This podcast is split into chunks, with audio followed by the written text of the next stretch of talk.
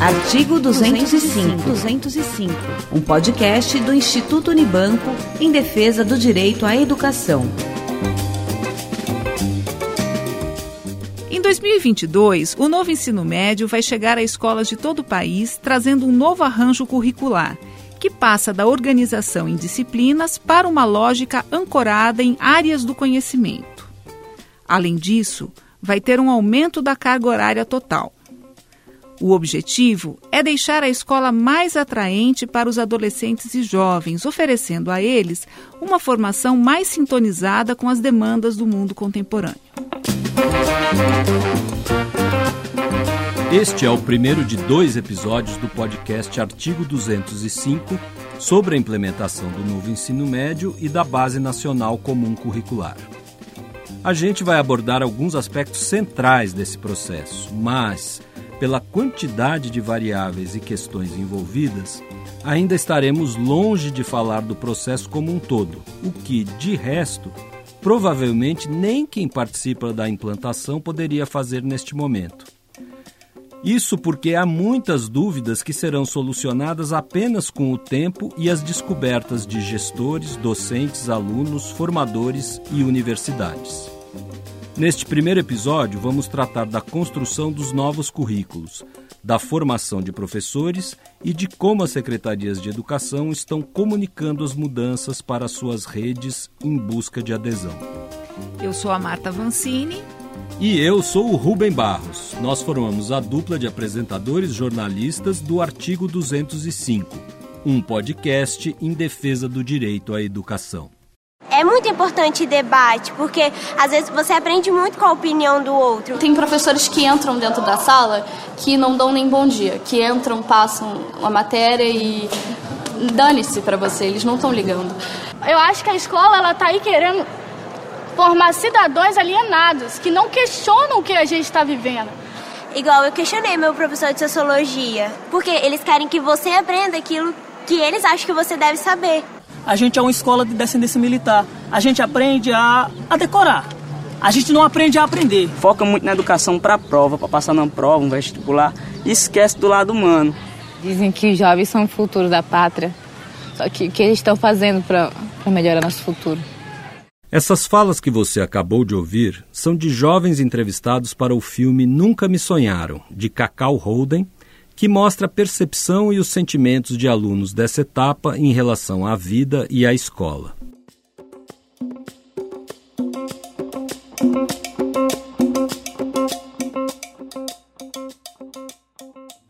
A nova configuração do ensino médio é resultado de uma lei aprovada pelo Congresso Nacional e sancionada pelo então presidente Michel Temer. Ela é resultado de um processo iniciado lá em 2016, quando o Temer publicou uma medida provisória instituindo a reforma do ensino médio. A proposta gerou resistência em setores da sociedade, em especial entre os estudantes de ensino médio que se mobilizaram e ocuparam mais de 1.200 escolas em todo o país.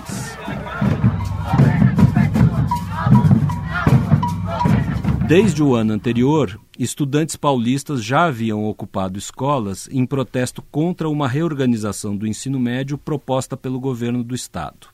Em 2016, o movimento se espalhou por escolas de vários estados, que reivindicavam, além da revogação da reforma do ensino médio, a suspensão da emenda constitucional que estabeleceu o teto para os gastos públicos.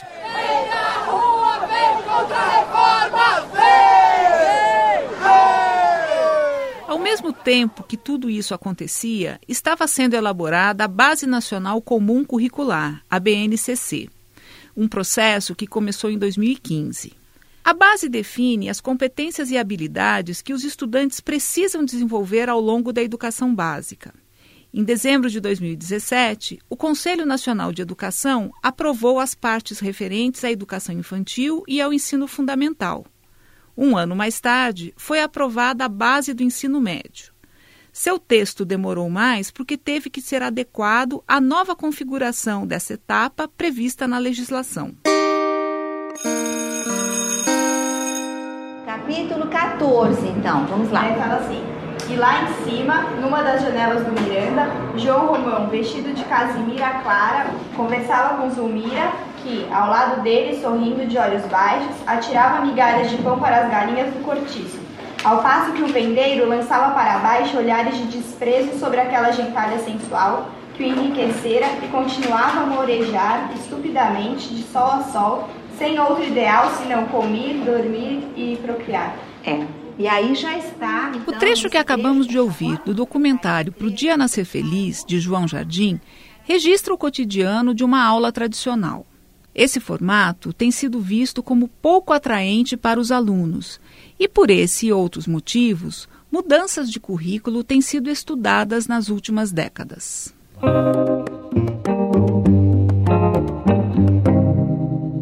Desde a Constituição de 1988, nós temos uma previsão de base nacional curricular. Depois, o time liderado pelo então senador Darcy Ribeiro, que desenvolveu, enfim, as discussões para a LDB e aprovou a Lei de Diretrizes e Bases Nacionais da Educação, eles também mantiveram a Base Nacional Comum Curricular lá.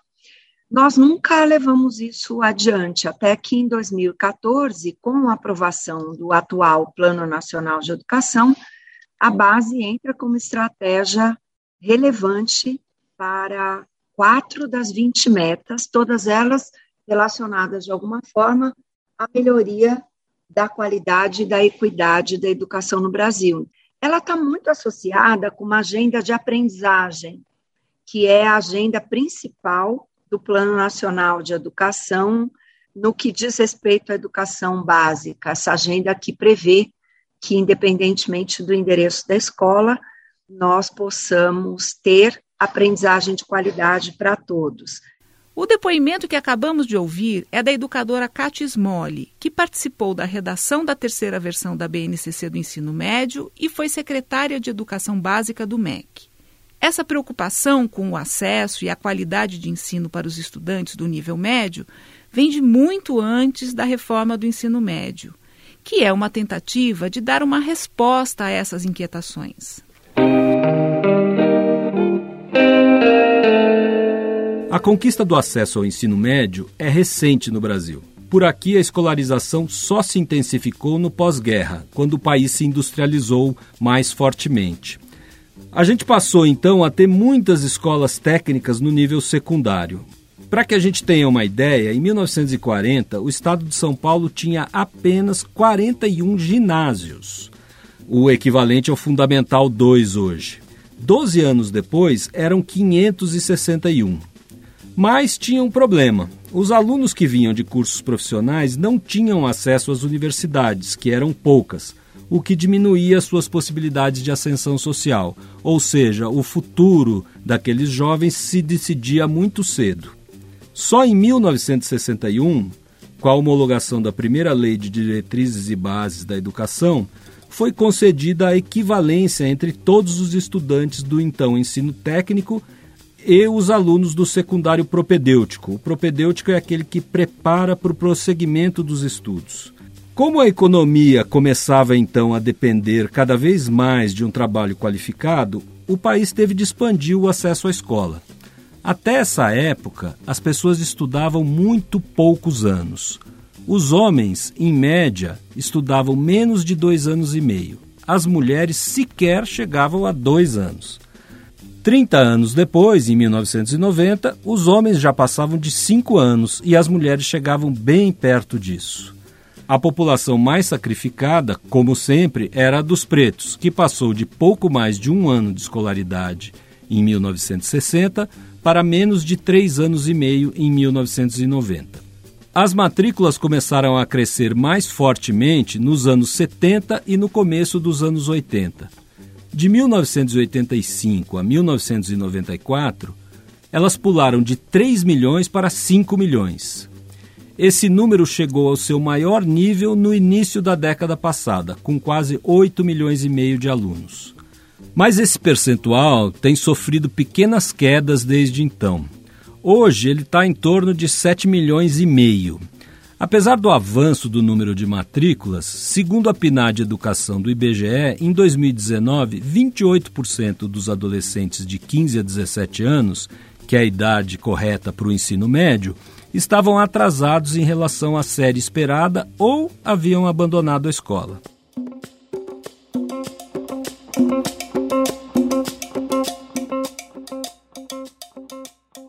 Contexto atual, o novo ensino médio foi estruturado para tornar a escola mais significativa para os jovens, abrir mais espaço para o seu protagonismo e para suas escolhas e também para melhorar a aprendizagem. No entanto, como em todas as reformas educacionais, a proposta está longe de ser unânime. Muitos acreditam que a ideia de flexibilidade curricular vai facilitar o engajamento dos estudantes, vai ajudar também a evitar a evasão e garantir mais anos de escolaridade. Em contrapartida, os críticos acham difíceis as condições de implementação e mesmo a concepção da proposta. De todo jeito, Marta, o que a gente não sabe, ou pelo menos muita gente não sabe, é exatamente em que consiste o novo ensino médio.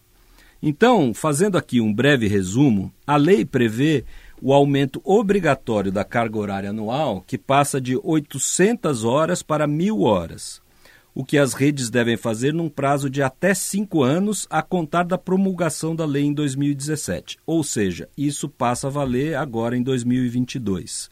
O ciclo deve ter um mínimo de 3 mil horas a partir daí. Desse total, 1.800 horas integram a parte geral básica do currículo e 1.200 horas a parte flexível do currículo, composta por itinerários formativos vinculados às quatro áreas do conhecimento: linguagens, matemática, ciências da natureza e ciências humanas. Além disso, temos o quinto itinerário, que é a educação profissional. A parte básica do currículo segue as determinações da BNCC, que prevê a oferta de língua portuguesa e matemática nos três anos do ensino médio. A língua inglesa também é obrigatória, mas não nos três anos. Já os itinerários formativos são compostos por projeto de vida, disciplinas eletivas e trilhas de aprofundamento ou de aprendizagem. A ideia é que os estudantes escolham a área em que desejam se aprofundar. A parte flexível do currículo varia de um estado para o outro e até de uma escola para outra, dependendo do currículo de cada localidade. A expectativa é que ele contemple as características e demandas específicas. Além disso, o projeto de vida, uma das novidades do novo ensino médio, tem como objetivo trabalhar o autoconhecimento e os planos para o futuro dos jovens. Para Catis Mole, nos estados onde o projeto de vida já está sendo trabalhado em escolas piloto, a experiência tem colaborado para a construção de uma escola com nova perspectiva.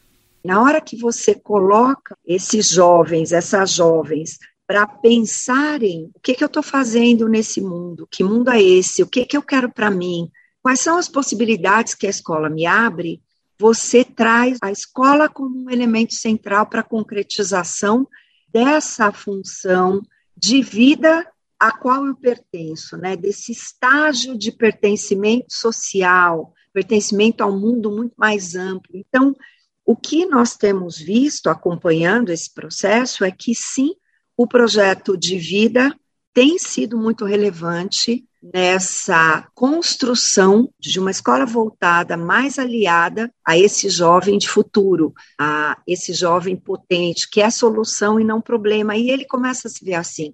Apesar do potencial do projeto de vida para o desenvolvimento dos estudantes, nem sempre os alunos associam essas atividades ao novo ensino médio. Bem, no começo do ano passado, antes da pandemia, na aula de projeto de vida, um, o professor ele falou sobre isso, que ele ia sentar com cada um, cada aluno, ia querer entender o que cada aluno ia querer fazer ia tentar ajudar na carreira, mas agora esse ano ainda não falaram nada. Hoje mesmo eu aprendi mais sobre capoeira. Era uma coisa que não imaginava aprender tão cedo, ou que nem aprenderia na escola.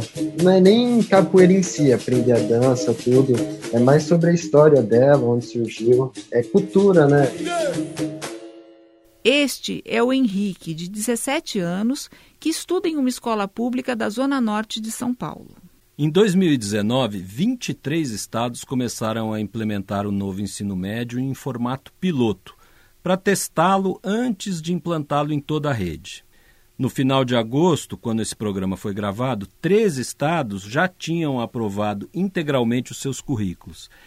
Em outros sete, os currículos estavam em tramitação nos conselhos estaduais de educação. E outros seis ainda estavam na fase de formulação desses currículos. Como o desejo dos formuladores dos novos projetos do ensino médio e da BNCC é uma atualização das concepções educacionais pautadas pela ideia de que a concretização dos processos de aprendizagem é a realização do direito à educação, fazia sentido que houvesse também uma reformulação da formação inicial para a docência. Isso já vinha sendo discutido havia muito tempo no âmbito de associações de professores ligadas às universidades públicas. O projeto de reformulação docente apoiado por elas foi aprovado pelo Conselho Nacional de Educação por meio de resolução de 2015, mas não foi homologado para ser adequado à Base Nacional Comum Curricular.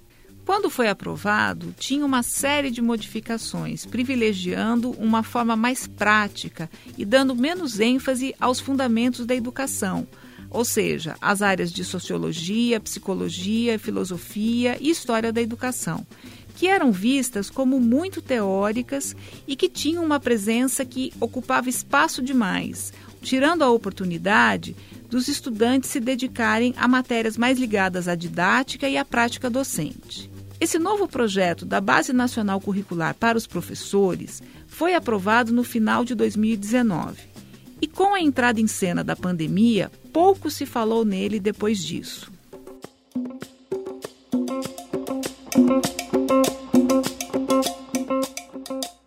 O mineiro Antônio Augusto Gomes Batista, o Dute, como ele é conhecido, é mestre e doutor em educação pela Universidade Federal de Minas Gerais e tem um grande conhecimento na área de formação de professores, em especial nos processos de escrita e leitura.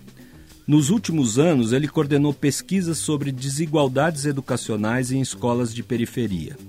Na visão dele, apesar de a proposta do novo ensino médio, caso seja implementada integralmente, trazer aspectos positivos, ela e os documentos de bases nacionais comuns, tanto a docente como a discente, embutem um problema: a formação de professores por área do conhecimento, que prescinde de uma formação disciplinar anterior a ela. O Dut conversou conosco sobre esse e outros aspectos das reformas educacionais. Nós começamos falando da proposta de formação docente por áreas do conhecimento. É difícil formar um professor a partir da soma de diferentes partes de disciplinas. O caminho é uma formação disciplinar primeiro, para posteriormente fazer uma formação interdisciplinar. Como é que dá para formar um professor que vai saber dominar bem os estudos sobre o português, dominar a língua inglesa e os estudos sobre a língua inglesa, Libras, educação física, artes, quer dizer, é todo um campo muito amplo e que vai trazer muitas dificuldades para a sua atuação, na verdade. Me parece que é uma busca de aligeiramento da formação, porque aí você teria cursos mais baratos, com um número menor de professores, e, ao mesmo tempo, com um número de disciplinas mais limitado para o desenvolvimento de projetos temáticos e interdisciplinares, os professores precisam de uma formação mais interdisciplinar. Mas isso não significa que a formação disciplinar possa ser abandonada, porque o professor ele precisa dominar bem mais do que o objeto de ensino. E me parece que na atual legislação, que está se consolidando, há uma coincidência entre o objeto de ensino e aquilo que o professor deve saber. O professor deve saber bem mais do que aquilo que ele ensina na sua área específica. Uma outra coisa é que os professores formados nos cursos de licenciatura têm uma identidade muito fortemente disciplinar, em torno do objeto só que eles estão ensinando. E tem pouca atenção aos modos de aprendizado, a proposição de uma base interessante para o ensino-aprendizado. Uma das questões educacionais mais críticas no Brasil de hoje, em especial após a pandemia de Covid-19, é a desigualdade de oportunidades e de aprendizagens. Segundo o DUT, o currículo pode tanto diminuir como acentuar essas desigualdades. O currículo ele diminui desigualdades num quadro mais amplo de uma política pública, e isso a gente não está vendo nas políticas mais gerais do Ministério da Educação, do governo atual. Quer dizer, elas manifestam antes um certo um descaso em relação às desigualdades, entendidas quase como naturais. Basta lembrar os cortes na gratuidade do Enem, a defesa de que a universidade é para poucos, como foi feita pelo ministro da Educação, ou a ausência mesmo de medidas para enfrentar a pandemia nas escolas públicas. Para reduzir a desigualdade, a gente precisa de políticas mais amplas. Mas, eh, de qualquer modo, eu acho que se pode sempre atuar preventivamente, analisando os currículos. Que conhecimentos prévios ele pressupõe que o aluno tenha? Quanto maior for a pressuposição de conhecimentos prévios, mais o currículo vai contribuir para a desigualdade. Eu também perguntei ao Dutti se ele acha que, se o novo ensino médio funcionar como está previsto em lei, pode efetivamente ser um estímulo para os jovens. Ele mencionou algumas condições que acha primordiais para que isso aconteça. Eu acredito que os jovens querem ter maior protagonismo na escola, querem ser mais independentes, querem ser mais autônomos e organizar melhor, participar mais dos seus processos de aprendizado no ensino médio. Em primeiro lugar, é preciso mudar a forma como o professor e os gestores veem a própria noção de independência do aluno. Um outro ponto que me parece importante é preciso ter uma busca pela educação integral, buscando favorecer o desenvolvimento integral do jovem. Eu acho que a escola não vai ser atrativa porque se mudou apenas o currículo, se deu ao aluno a possibilidade de escolher itinerários. É preciso acolher a cultura juvenil, porque é ela que organiza as identidades dos jovens.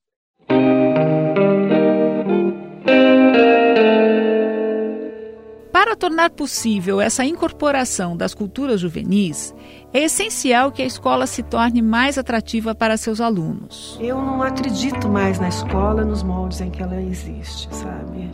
Na função que ela tem. Acho que ela tinha que ser repensada, porque a gente está vivendo uma escola de, de século passado, né? E ela não cumpre mais a sua função. Hoje é Aí fora está muito mais interessante, tem muito mais informação, né? Essa fala da professora Suzana, extraída de outro trecho do documentário Pro Dia Nascer Feliz, sinaliza o que acontece em muitas salas de aula. E uma das possibilidades de mudar esse cenário é os próprios professores abrirem diálogo com os estudantes e os estimularem a mergulhar em novos conhecimentos exigidos por um mundo cada vez mais complexo. Para isso, o processo da formação continuada foi reconcebido, visando tornar mais concretas para o professor as mudanças que estão sendo propostas.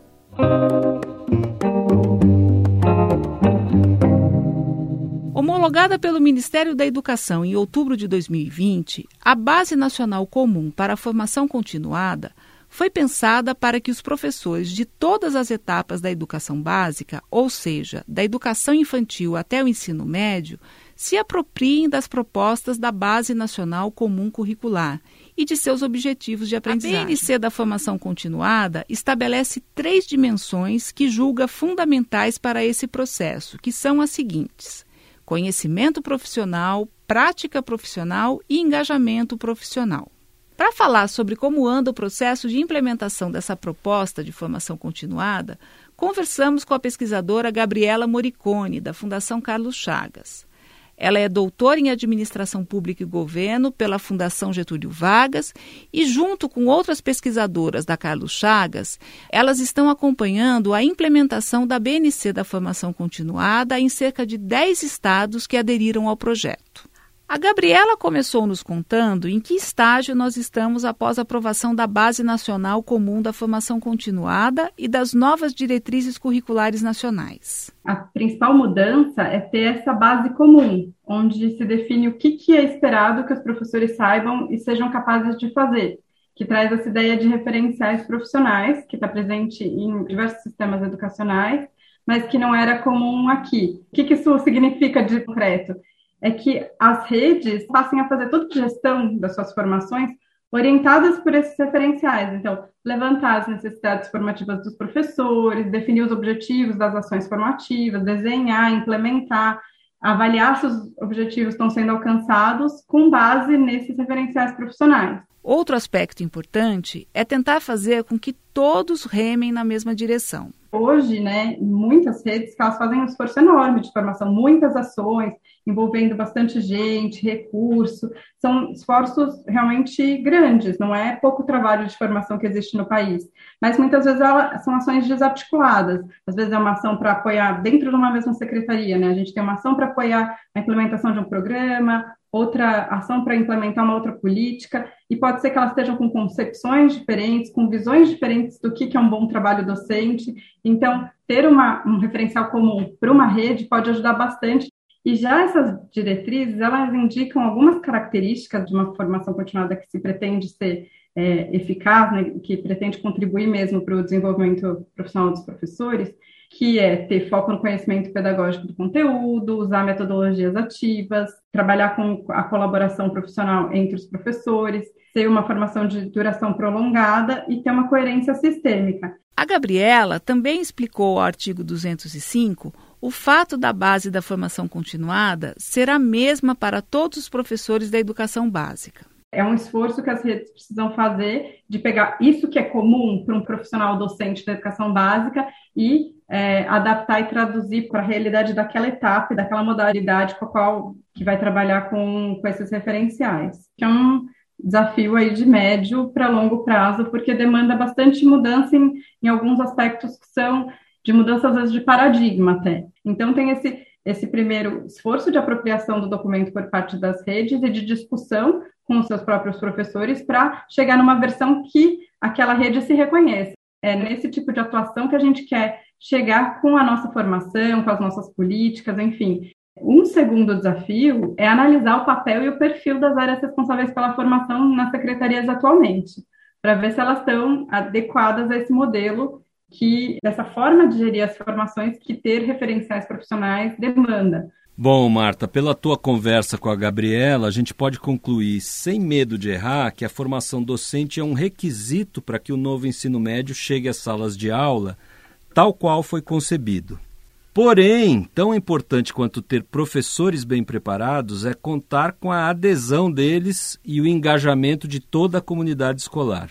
Além disso, há outras questões-chave como a adesão programática das redes estaduais à proposta e o financiamento de todo esse processo.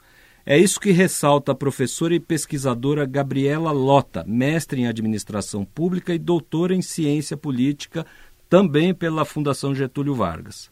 Ela aponta a comunicação como um dos aspectos centrais para o sucesso da implementação do novo ensino médio. Desde 2017, quando a lei foi aprovada, o processo de comunicação e diálogo sobre o novo ensino médio já passou por várias fases. Lá no começo, quando ela foi proposta pelo governo Temer, foi a primeira medida grande pós-impeachment, e estava todo aquele caldo conflituoso no Brasil, naquele momento a comunidade se posicionou radicalmente contra a reforma. E aí foi muito difícil, inclusive, mesmo os estados que tinham alinhamento programático com o que estava proposto na reforma tiveram que dar uma parada, né? E o que a gente foi vendo é que ao longo do tempo, esse nível de conflito foi, foi abaixando a comunidade foi entendendo que a coisa não era top-down, que aquele era um processo que já tinha sido discutido por muitos anos, embora o governo Temer tivesse passado a proposta é, da reforma via um decreto, mas ainda assim eram medidas que já estavam sendo discutidas, né? Não tinha nada muito novo no que foi aprovado depois na lei. Bom, com isso, na verdade, a gente teve um processo de adiamento dessa primeira comunicação dos estados. Eles tiveram que esperar baixar um pouco o conflito, eu estou falando aqui lá de 2016, 2017, tiveram que esperar baixar o conflito para poder reativar e retomar o tema da reforma. E o que a gente vê é que só em 2018 os estados começam a fazer algumas atividades um pouco mais proativas para estimular a comunidade escolar em torno da reforma. Um outro fator que influenciou na ativação da comunidade escolar foi a defasagem de um ano para a aprovação da parte relativa ao ensino médio da BNCC. Era necessário ter clareza da configuração que essa etapa iria assumir para depois definir as ações de comunicação. Após a base ser aprovada, observa-se que há diversas estratégias de comunicação nos diferentes estados. Então, a gente tem alguns estados que fazem só aquilo que é o, mínimo obrigatório, assim, cria um site, coloca a informação no site, de vez em quando faz até uma campanha televisiva ou na rádio, faz as audiências públicas mínimas necessárias, mas não cria um processo coletivo, né? E a gente tem visto outros estados que aí sim investem numa tônica muito bottom-up, assim, muito de baixo para cima. Quer dizer, vamos convencer a comunidade escolar, vamos conversar com os pais dos alunos, vamos conversar com os alunos, vamos ouvir os professores. Então, a gente tem estados, por exemplo, que fizeram caravanas regionais, isso antes da pandemia, né? É, fizeram caravanas regionais para discutir com as regionais e chamar a comunidade para apresentar o que seria a proposta, para pensar coletivamente como articular ou pensar o que seriam, por exemplo, os itinerários no território. Um fator que contribuiu para desarticular ações e desviar o foco foi a pandemia. Isso acabou ficando muito tímido. Infelizmente, mesmo nos estados que estavam mais ativos, eles tiveram que dar passos atrás no que era essa estratégia mais coletiva e fazer coisas que são possíveis nesse momento, né? Voltar para as comunicações via rádio, via televisão, fazer audiência pública, mobilizar o conselho é, de educação. Agora que as escolas estão começando a voltar, a gente ouviu relatos de estados que estão voltando a fazer mobilização dentro das escolas que já convidam os pais e convidam os alunos, apresentam a proposta, começam a discutir juntos qual é o futuro aí dos itinerários, né?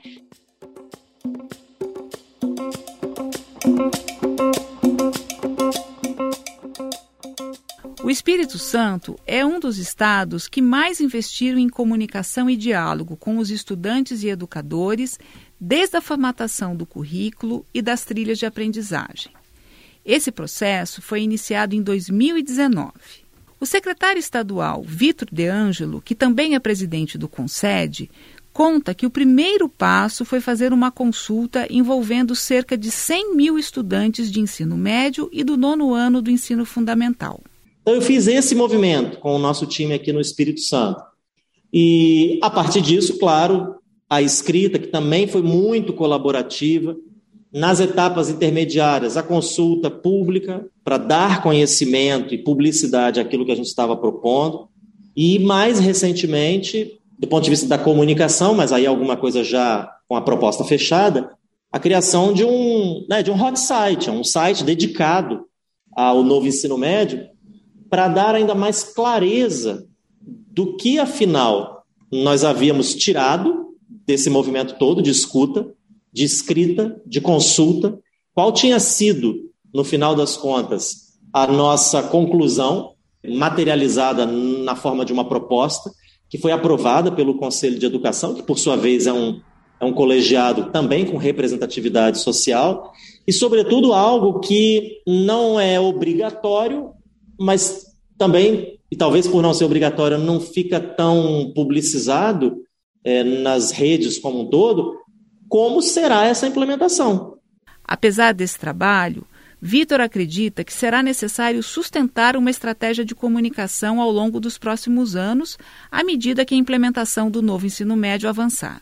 O que eu percebo, por algumas reações, é que ainda hoje, às vésperas de a gente implementar o novo ensino médio, a proposta ela não é tão conhecida como a gente gostaria e como a gente presume.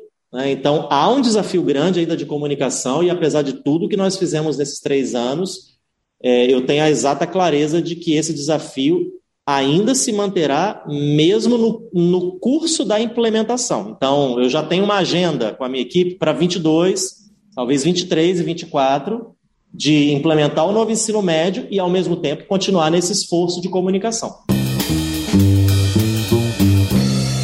Para você que quer conhecer mais sobre os temas tratados neste episódio, vale consultar um material elaborado pelo Observatório de Educação do Instituto Unibanco. É um documento que se chama Conheça o Impacto da BNCC no Novo Ensino Médio. Você pode encontrar esse documento no site observatoriodeeducação.institutounibanco.org.br.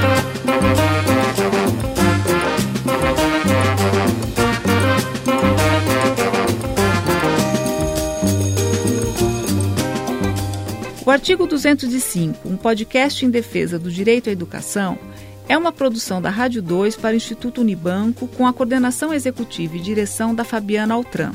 A produção e a edição são da Patrícia Esperandio. A sonoplastia, do Isaac França.